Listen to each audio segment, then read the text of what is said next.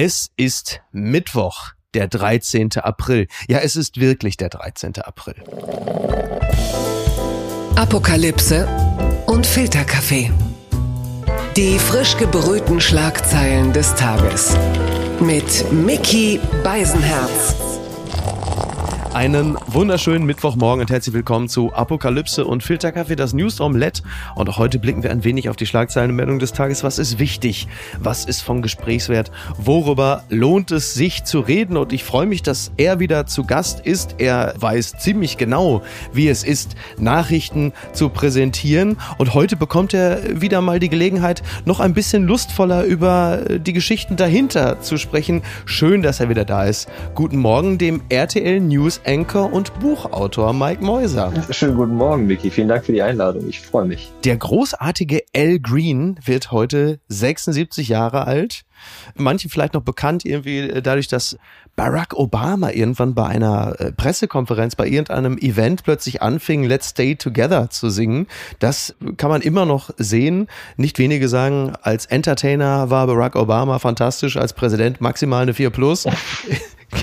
Liebe Grüße auch an die Regionalmacht, die uns so viel Gutes beschert hat im Nachhinein. Und der legendäre Komponist Wladimir Kosma wird heute 82, unter anderem der Komponist des Soundtracks des fantastischen Films, ein irrer Typ mit Jean-Paul Belmondo, den unser äh, Freund Tobi Baukage gerade an einem Familienwochenende mit seiner Familie geschaut hat. Das äh, so viel.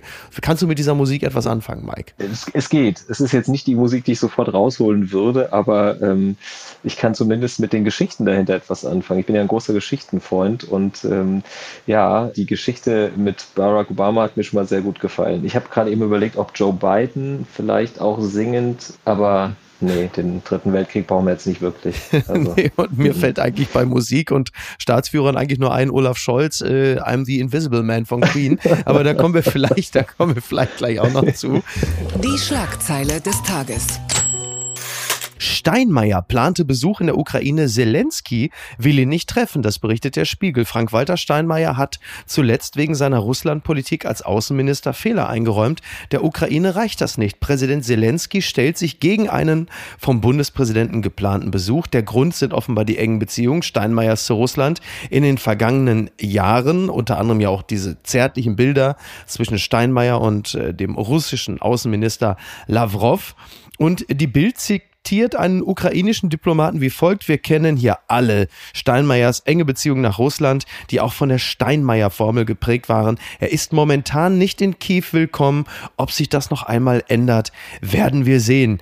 Ähm, da rumst es ja schon gewaltig. Wir sind ja in den, sagen wir mal, diplomatischen Beziehungen zwischen Deutschland und der Ukraine mittlerweile ja an raue Töne gewöhnt das muss ich sagen, fand ich dann doch schon nochmal bemerkenswert. Mhm.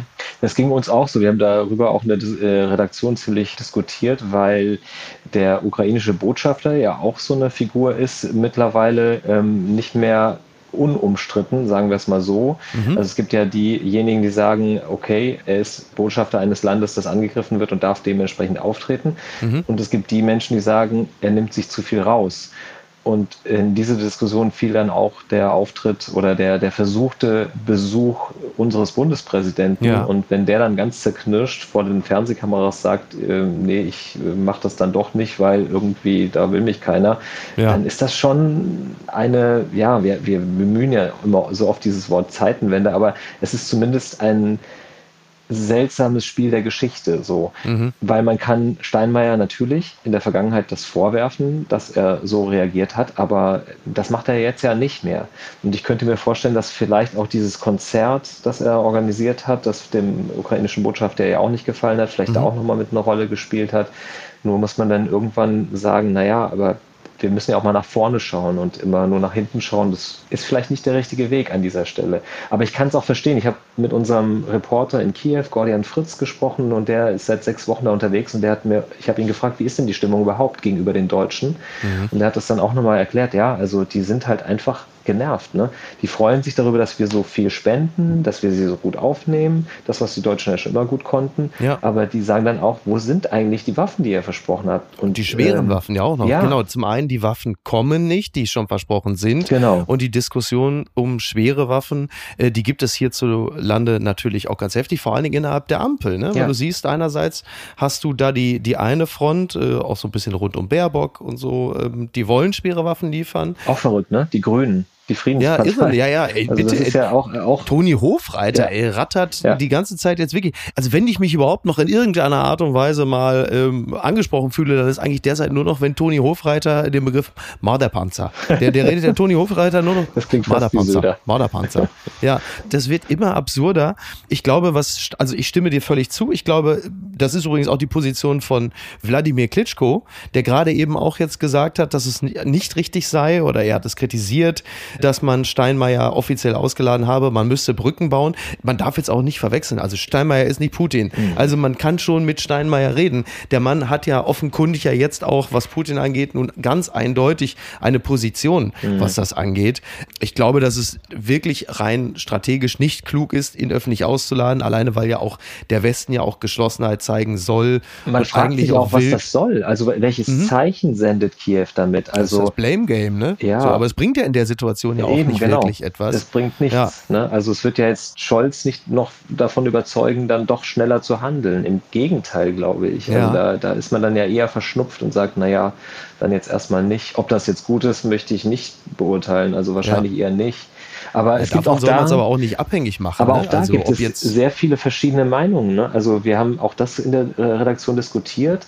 Schwere Waffen führen die nicht auch irgendwie dazu, dass äh, dieser Konflikt vielleicht irgendwann oder dass das, mhm. also es gibt die Stimmen bei uns in der Redaktion auch, die gesagt haben, vielleicht werden wir so dann irgendwann von Putin auch als Kriegsteilnehmer wahrgenommen. Ne? Ja. Und dann gibt es auch Menschen deren ängstlich verstehen kann, die sagen, ich möchte nicht, dass wir in diesen Krieg reingezogen werden. Ich möchte nicht, dass meine Kinder Total. kämpfen müssen. So, ne? Ja, und das sind ja auch absolut. so Sachen. Also ich, ich habe verweigert, ich bin Zivildienst ich auch. Ich, aus, aus Gewissensgründen und das meinte ich auch so.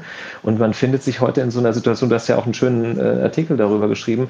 Und dann, du hast jetzt eine Tochter, ich mhm. habe zwei Söhne. Und wenn ich mir vorstelle, dass die irgendwie äh, kämpfen müssen, dann wird es mir anders. Ja. Und gleichzeitig siehst du dieses Leid und siehst diese furchtbaren Verbrechen und die äh, Vorwürfe von chemischen Waffen, die vielleicht eingesetzt wurden. Also es ist einfach, es fällt einem sehr, sehr schwer, das irgendwie zu verdauen, jeden Tag. Total. Ich, ich halte da auch in der, speziell in der internen Debatte eigentlich nahezu jede Position, meistens gibt es ja sowieso nur zwei unterschiedliche, für absolut zulässig. Genau das, was du sagst. Also gerade wenn es um schweres Gerät geht, beispielsweise.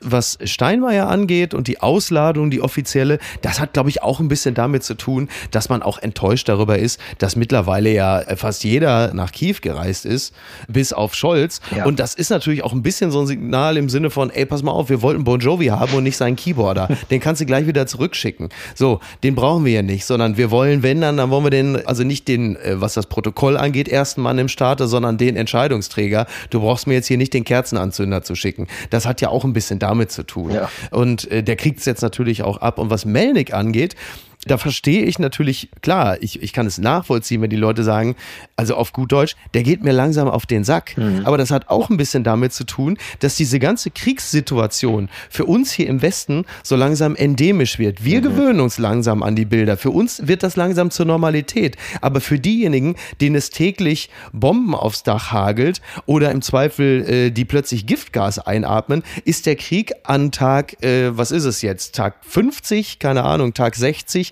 genauso dringend, so dringlich, so präsent wie an Tag 1. Mhm. Nur wir sind langsam in einer Situation, in der man dann anfängt zu sagen, ja, jetzt ist auch mal langsam gut, jetzt wollen wir nicht zu emotional werden, wo du sagst, es ist halt einfach ja. fucking Krieg für die. Und das ist auch ein Teil der Betrachtung. Ja, wir hatten vor zwei Tagen eine Reportage, die hat mich ziemlich gepackt. Da sind, ähm, haben wir zwei Frauen begleitet, die aus Deutschland wieder zurückgegangen sind in die Ukraine. Ich glaube auch nach Kiew. Und also ohne Hannah Arendt da jetzt irgendwie falsch zu zitieren, aber es hatte sowas von der Banalität mhm. des Bösen sozusagen, die, die dann eben äh, nach Hause gekommen sind und geguckt haben, ach, die Wohnung steht noch und dann erstmal die Pflanzen gegossen haben, die auf der Fensterbank standen. Ja. Und das war so absurd und du standst davor und dachtest so, und nebenan ist der Nachbar gestorben, ja. weil er erschossen wurde. So, ne? Und du denkst dann, oh Gott, also das ist so weit weg, es ist so nah dran und so weit weg, dass man damit nur schwer klarkommt. Die unbequeme Meinung. Nach Rücktritt Spiegels grünen Chefin, Ministerin mit vier kleinen Kindern, Zitat, das muss möglich sein, das zitiert die FAZ. Nach dem Rücktritt von Familienministerin Spiegel fordert die Grünen-Vorsitzende Lang eine bessere Vereinbarkeit von Familie und politischem Amt. Sie widerspricht der Darstellung, Spiegel sei zum Rücktritt gedrängt worden. Ja, und ähm, nochmal äh, auf die Situation, ob eine Ministerin ihr Amt ausüben könne, wenn sie vier kleine Kinder habe. Ricarda Lang, das muss möglich sein sein in unserer Gesellschaft, wenn wir wollen, dass Menschen mit unterschiedlichen Perspektiven Regierungsverantwortung übernehmen. Ja, dieser Fall Anne Spiegel, äh, speziell im Internet, in dem ja gerne Äpfel und Birnen verglichen werden, da wurde aber ein ganzer Obstkorb hingestellt. Also das ist schon sehr interessant zu sehen, welche Projektionsfläche diese Person und der Rücktritt dieser Person ist. Du merkst richtig, wie ganz individuelle Themen, mhm. die im Zweifel auch alle völlig berechtigt sind, aber da reingeworfen werden. Also es geht dann im Zweifel wird das Thema Frauenfeindlichkeit, mhm. Hassrede, Unfähigkeit, die vermeintliche Unfähigkeit von Frauen in Regierungsämtern, alles wird da besprochen, alles wird reingeworfen und am Ende ist das doch, naja, einfach ist es nicht.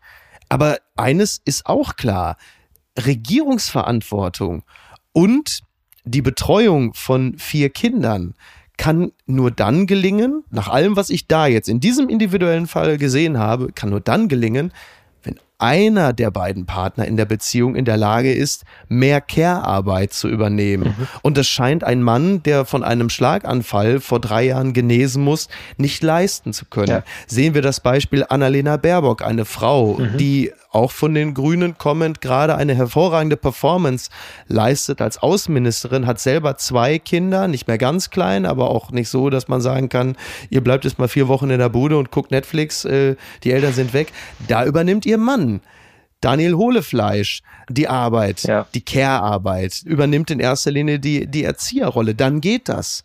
Das wird so ein bisschen vergessen, habe ich das Gefühl ja, gerade. Finde ich auch. Und ich, ich habe am Anfang äh, des Tages, an dem diese Entscheidung stand, wo sie dann doch noch zurückgetreten ist, auch vehement dafür gekämpft, dass wir jetzt nicht irgendwie alte weiße Männer über sie richten lassen, mhm. weil es irgendwie doch was anderes ist, wenn Frauen Karriere machen, als wenn Männer Karriere machen, in ja. der Regel. Mhm. Nur ist es bei denen ja wirklich so gewesen, dass sie das konservative Modell genau umgedreht haben, wie du gesagt hast. Ne? Und äh, der Obstkorb, den du eben angesprochen hast, also da geht es dann tatsächlich ans Eingemachte, würde meine Oma sagen. Ja. Da, da waren viele Sachen drin, die schon lange verschlossen waren. Und ich glaube tatsächlich bei Anne Spiegel war es einfach unprofessionell, wie sie damit umgegangen ist. Ja. Und sie ist am Ende nicht gestürzt darüber, dass sie eine Frau ist, die ähm, Familie und Karriere nicht unter einen Hut gebracht hat, sondern sie ist eine Frau, die das Ganze nicht professionell gemacht hat. Das hat auch ihren Abgang äh, nochmal erschwert, weil sie keinen richtigen Pressesprecher hatte, der das Ganze koordiniert hat. Ja. Aber auch das ist ja eine Entscheidung, die gehört dazu, wenn man professionell auf dieser Ebene arbeitet. Und sie hätte es anders machen können.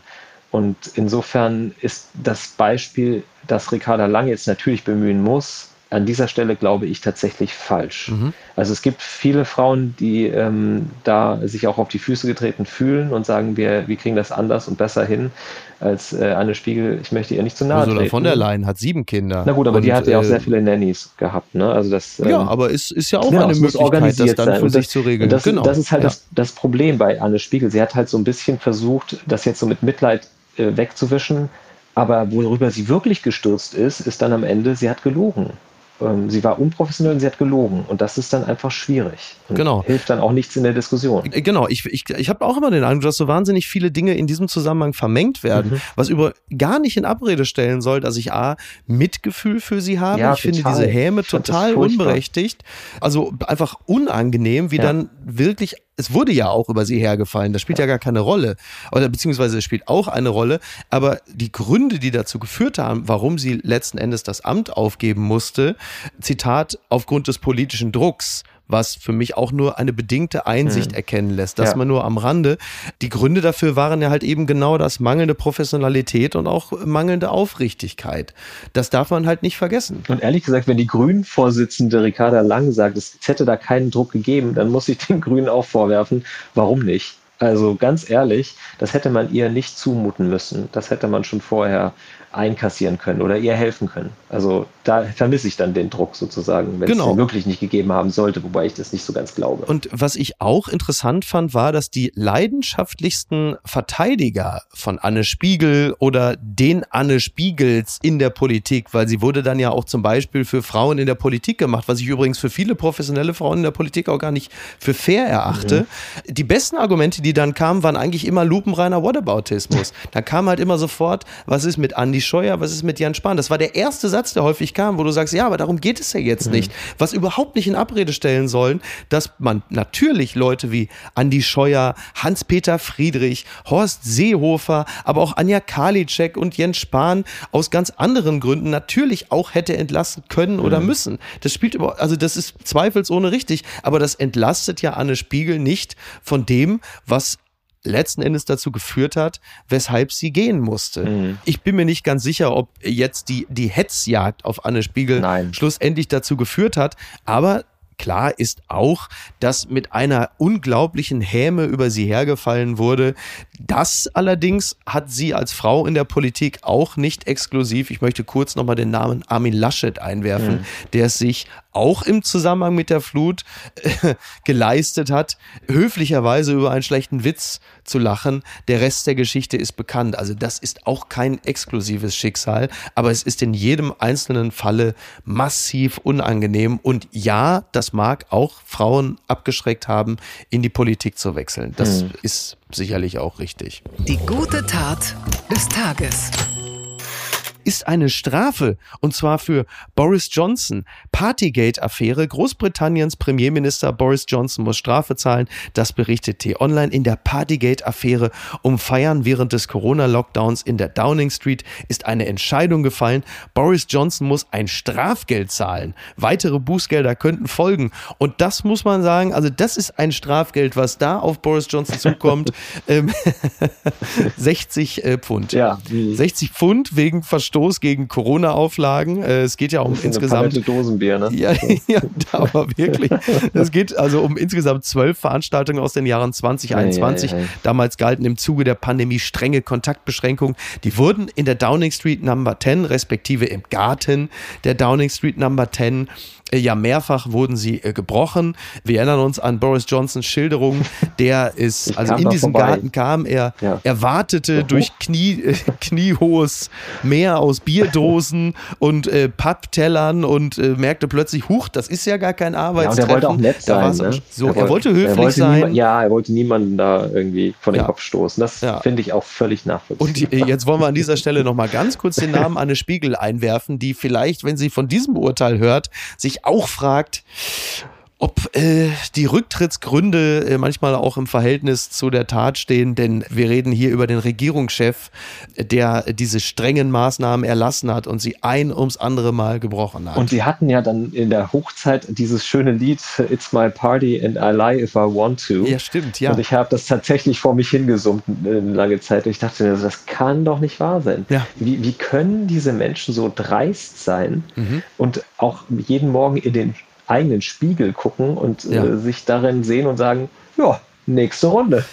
Ja, also, ja, aber wenn du dir ein, wenn du dir ein System geschaffen hast, in dem halt Wahrheit und Lüge einfach durch so viel Hütchenspielereien irgendwann nicht mehr zu trennen sind und du die Leute auch in so einer Art Infodemie mit so vielen Fakten, echten und falschen zuballerst, irgendwann machen sie auch dicht und sagen, weißt du was, ja, entweder hier wird hier schon was dran sein oder da stimmt auch wieder nur die Hälfte. Am Ende ist das irgendwie alles so zwischen Lüge und Wahrheit, einigt man sich immer auf ein Unentschieden und dann kommst du halt mit so einer Scheiße durch. Und da denke ich dann mit Angst und Sorge an Donald Trump. Oder Marine Le Pen, um vielleicht noch mal noch im zeitlich und regional.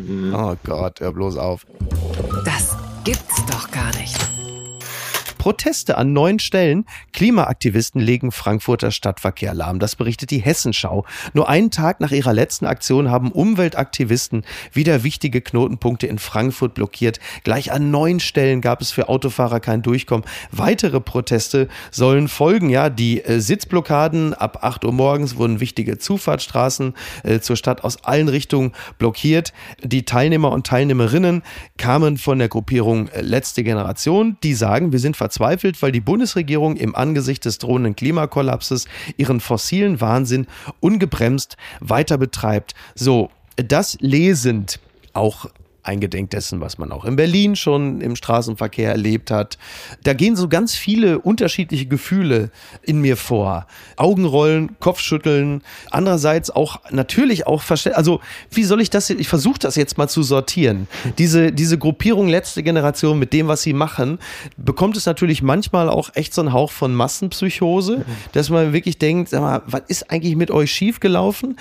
Andererseits, wenn du die Klimaberichte dir durchliest, dann ist die Begrifflichkeit letzte Generation jetzt nicht komplett aus der Luft gegriffen. Denn wenn du natürlich das ernst nimmst, was Tag ein, Tag aus geschildert wird von Wissenschaftlern, Wissenschaftlerinnen, gerade zuletzt nochmal, dass die Arktis mittlerweile so vollgemüllt ist wie alle anderen größeren Regionen, auch mit Plastikmüll, diese unglaublichen Temperaturen, die es auch in der Antarktis plötzlich gibt, das ist ja alles nicht von der Hand zu weisen. Und da ist es natürlich nachvollziehbar, wenn das auch vor allen Dingen dein vorrangiges Thema ist, mhm. dass du den Leuten die Pistole auf die Brust drücken willst und sagen willst, jetzt werdet endlich fertig. Auf der anderen Seite ist Politik natürlich auch immer das Schaffen von Mehrheiten und auch das Gewinnen von Sympathien für die eigene, mhm. Klammer auf, gute, Klammer zu, Sache. Auf die Art und Weise wirst du aber höchstwahrscheinlich die, ich zitiere jetzt mal Friedrich Merz, breite Mitte nicht hinter dich bringen. Ja. Weil die sagen, was soll die ganze Scheiße? Ich will einfach nur zur Arbeit ja. fahren. Ja, und es gibt ja auch andere Möglichkeiten. Also mir geht es da ganz, ganz genau wie dir. Ich beschäftige mich jetzt auch seit ein paar Jahren mit dem Thema Klimawandel äh, sehr intensiv. Und wenn wir es davon mal abhängig machen, äh, dass es nicht vielleicht die letzte Generation ist, die noch was äh, ändern kann, sondern eigentlich sagt das der IPCC Bericht, ja, wir sind die, in der letzten Dekade, in den letzten zehn Jahren, in denen wir noch was verändern können ja. und in denen wir was verändern müssen, dann kann man diesen Zwiespalt schon verstehen. Aber es gibt ja auch andere Möglichkeiten, das zeigen Fridays for Future ja seit vielen Jahren sehr erfolgreich, dass man eben Menschen auch gewinnen kann mit Ideen und Gedanken. Und das ist dann, glaube ich, am Ende doch der bessere Weg, weil du verstörst ja Menschen, die sich damit noch nicht beschäftigt haben. Also das merke ich ja auch immer wieder. Ich mhm. rede ja auch viel mit Menschen darüber. Ich glaube tatsächlich, dass der Großteil unserer Gesellschaft noch nicht verstanden hat, wie dramatisch es wirklich ist und wird ja. und wie, wie sehr das uns alle betreffen wird.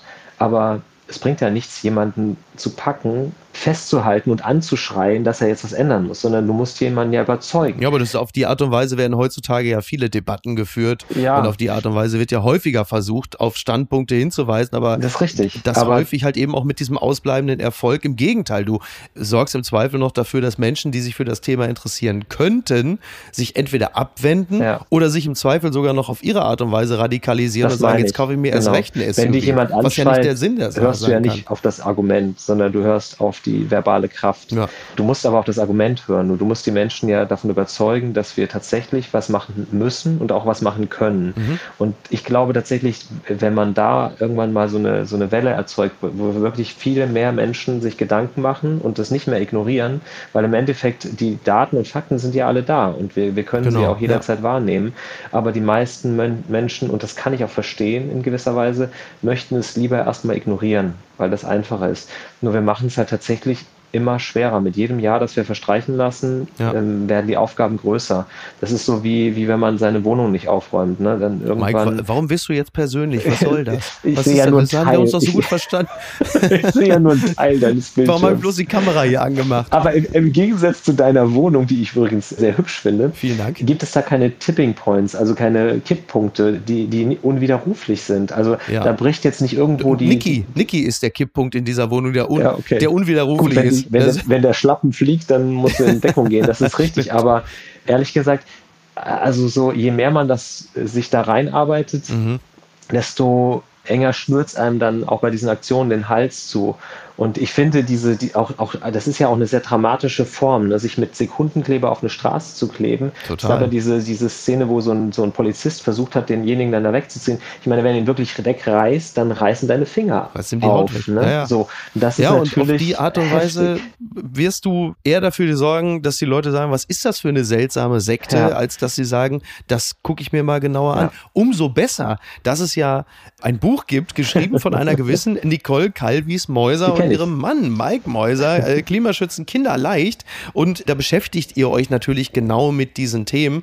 Und äh, das Ganze hat ja begonnen in eurem äh, fünfköpfigen Familienhaushalt, in dem es darum ging, mit kleinen Schritten, die gar nicht so schwer sind, dafür zu sorgen, dass man das Klima schützt und dass man auf erneuerbare Energien setzt und auf Nachhaltigkeit.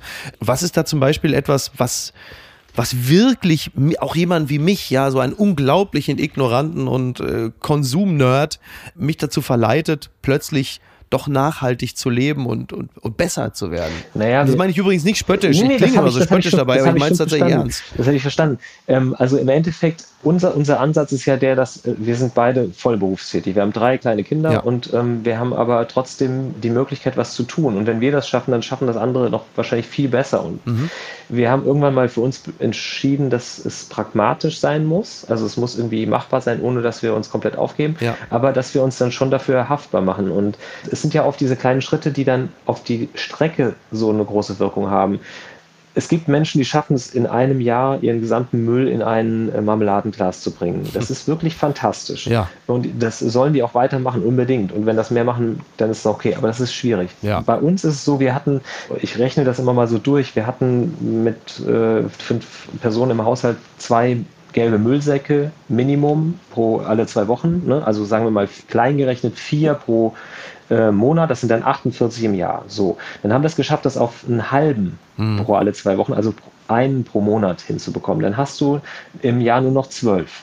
Das heißt, du hast 36 eingespannt. Das haben wir jetzt schon drei Jahre gemacht. Ja. So, dann, so rechnet sich das. Und wenn ich dann gucke und sage, mein Nachbar, jeder zweite Nachbar schafft das auch. Mhm. Und das schafft nicht nur unser Ort hier, ja. sondern auch noch jeder zweite bis nach Köln oder bis nach Düsseldorf. So, ne? Und dann, wenn du das alles zusammennimmst, diese vielen kleinen Schritte, dann wird das halt ein riesengroßer Schritt. Und das ist der Grund, warum wir dieses Buch auch so genannt haben, weil natürlich ist das Klima zu schützen oder, oder den Klimawandel aufzuhalten nicht kinderleicht, mhm. aber die ersten Schritte dahin, die sind es. Und ich habe das auch so ein bisschen so immer verstanden, dass die Politik immer sehr mutlos war, weil sie immer Angst hatte, dass sie abgestraft wird. Ja. Und auch da setzt es so ein bisschen so an, dass wir sagen, die Leute müssen irgendwie verstehen, dass wir was ändern müssen. Und je mehr Leute verstehen, desto einfacher hat es die Politik dann auch Maßnahmen umzusetzen. Weil im Endeffekt reicht es nicht, dass äh, Familie Mäuser ihren ja. Müllsack da ausdünnt, ja. sondern wir brauchen halt wirklich viel, viel mehr.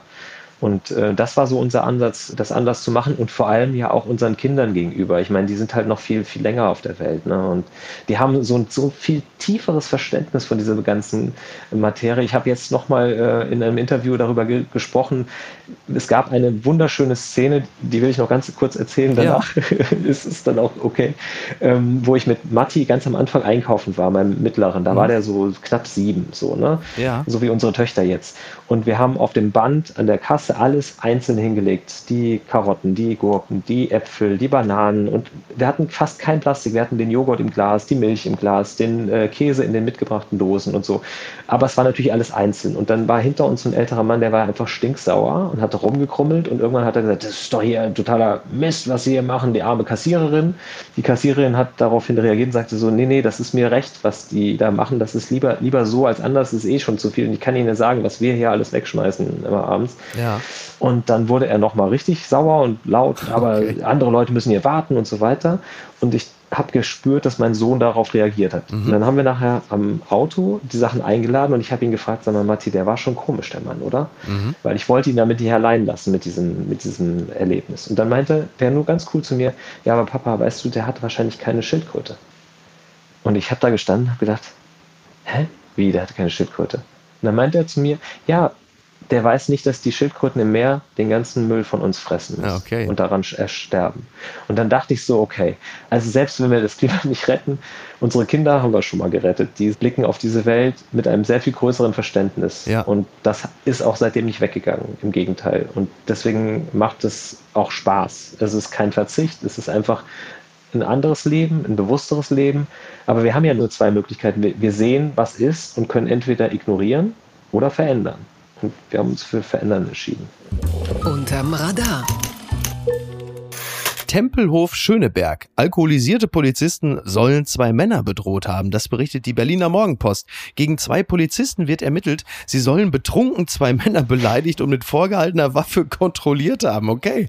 Gegen zwei Zivilbeamte der Berliner Polizei wird seit Samstag unter anderem wegen des Verdachts der Bedrohung mit Waffen und der Beleidigung ermittelt. Zwei 20 und 23 Jahre alte Männer hatten zuvor auf einer Wache Anzeige erstattet und angegeben, von zwei Männern beleidigt und anschließend unter vorgehaltener gehaltenen Waffen kontrolliert worden zu sein. Herzlichen Glückwunsch. Also die erste gute Nachricht, Sie sind zumindest mal nicht durch rassistische Chats aufgefallen. Also es ist äh, Nature is Healing.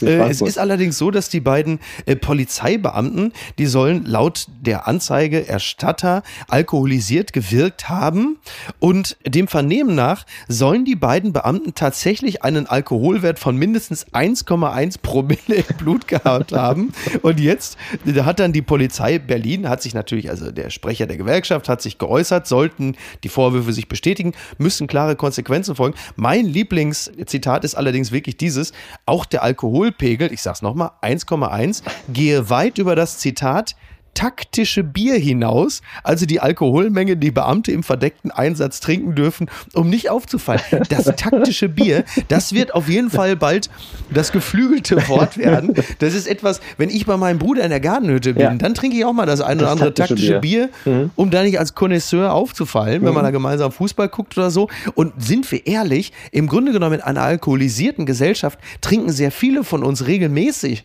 das taktische Bier oder den taktischen Sekt ja. oder das taktische Flasche, zweite Glas Wein, um äh, blöden Fragen aus dem Weg zu gehen. Also wir alle kennen es doch, oder? Ja du hast die Flasche in der Hand und der äh, Schulkamerad von damals kommt, den du noch nie mochtest und ja. äh, du hast ja. nur eine Möglichkeit. hoch, hoch das Gläschen. Aber wir hatten ja auch letztens noch drüber äh, kommuniziert. Wir haben ja äh, lustigerweise innerhalb kürzester äh, Zeit, ich glaube drei oder vier Tage dazwischen, den gleichen Film gesehen, Rausch mit Mats oh, Mikkelsen. Toller, und toller da geht Film. es ja darum, dass diese Lehrer ähm, die These eines norwegischen, ich weiß nicht, ob es den wirklich gab, Philosophen äh, überprüfen wollen, dass wir mit 0,5 Promille zu wenig genau. äh, auf die Welt kommen. Ja. Und wenn wir diese 0,5 Promille hinzufügen, und das Schlimme ist ja, die sind ja damit wahnsinnig erfolgreich. Ja. Also wo, wo sie bei diesen 0,5 Promille bleiben. Mehr will ich jetzt nicht spoilern, aber Exakt. es macht ja was mit uns. Sie werden zu besseren Menschen. Ja. Sie werden zu besseren Menschen über den kontrollierten Konsum von Alkohol. Äh, sie setzen den Alkohol in diesem Fall auch sehr strategisch, nicht taktisch, ja, taktisch ja, und strategisch Sogar ein. strategisch, ja. Und, ja, und strategisch und werden tatsächlich zwischenzeitlich zu besseren Menschen. So viel kann man sagen. Ja, toller Film, Wahnsinn. toller Film, wunderbare Schlussszene, wirklich wunderbarer oh. Film. Gänsehaut. Wirklich, ne? Ist Oder? Gänsehaut. Ja, extrem, extrem gut. Ich wusste nicht, dass er so gut tanzen kann. Ja. Wusstest du das? Nee, das wusste ich auch nicht. Ja, das wusste ich auch nicht. Aber es war kein, es war kein Doppelgänger, ne? Nein, nein, nein, das hat er schon schön selbst gemacht. Fantastisch. Ja, wirklich. Also wenn ich wirklich. nur halb so gut tanzen könnte, dann wäre Let's Dance aber nicht sicher vor mir. Mike, du bist doch noch jung, da kannst du doch noch, da kannst du doch noch hinkommen. Äh, übrigens, wer das taktische Bier auf jeden Fall ähm, am heutigen Mittwoch noch äh, den ganzen Tag trinken wird können, ist die Mannschaft des FC Bayern. Sie sind nämlich aus der Champions League ausgeschieden. Ach gegen Villarreal. Damit hätte vermutlich auch keiner gerechnet. Also insofern, liebe Fans des FC Bayern, seid nicht traurig. Für die Champions League reicht es nicht, um über das Viertelfinale hinauszukommen. Für die Bundesliga wird es immer reichen, um ja, Meister zu dank werden. Dortmund. Das sage ich euch als Dortmund-Fan. Ja. Oh, ich bin ja noch viel weiter unten angesiedelt, insofern. Wo, was bist du nochmal für ein Fan? Mainz. Uh. Ihr ignoriert das ja immer bei eurem Fußball-Podcast. Bei MML, ne? ne? Selbst wenn wir mal richtig gut spielen, dann findet ihr immer irgendwie, vor allem Lukas, immer irgendwelche komischen Argumente gegen, äh, die gegen Mainz sprechen. Das, das ist, ist, eigentlich äh, gemein, ne? Hm. So ein sympathischer Club. Ja, ne? Äh, Mike, ich danke dir ganz herzlich, dass du nochmal darauf hingewiesen hast. Äh, es gibt ja immer noch die jetzt schon legendäre Jubiläumsfolge 5 MML zum fünfjährigen Jubiläum des fantastischen Fußball-Podcasts Fußball MML. Aber darum soll es heute nicht gehen, sondern es äh, ging um dich, es ging um Klimaschutz, Kinderleicht und ich bedanke mich ganz herzlich. Mike Mäuser war da. Wenn du Lust hast, beehr uns doch bald wieder. Jederzeit sehr, sehr gern. Mach das. Sehr schön. Ich freue mich sehr. Vielen Dank, Mike. Ich Mach's gut danken. und dir noch einen schönen Tag. Ja, euch Bis auch. Bis denn. Ciao. Tschüss. Apokalypse und Filtercafé ist eine Studio Bummens Produktion mit freundlicher Unterstützung der Florida Entertainment. Redaktion Niki Hassania. Executive Producer Tobias Baukhage. Produktion Hanna Marahiel. Ton und Schnitt Niki Fränking. Neue Episoden gibt es immer montags, mittwochs, freitags und samstags. Überall, wo es Podcasts gibt. Stimme der Vernunft und unerreicht gute Sprecherin der Rubriken Bettina Rust.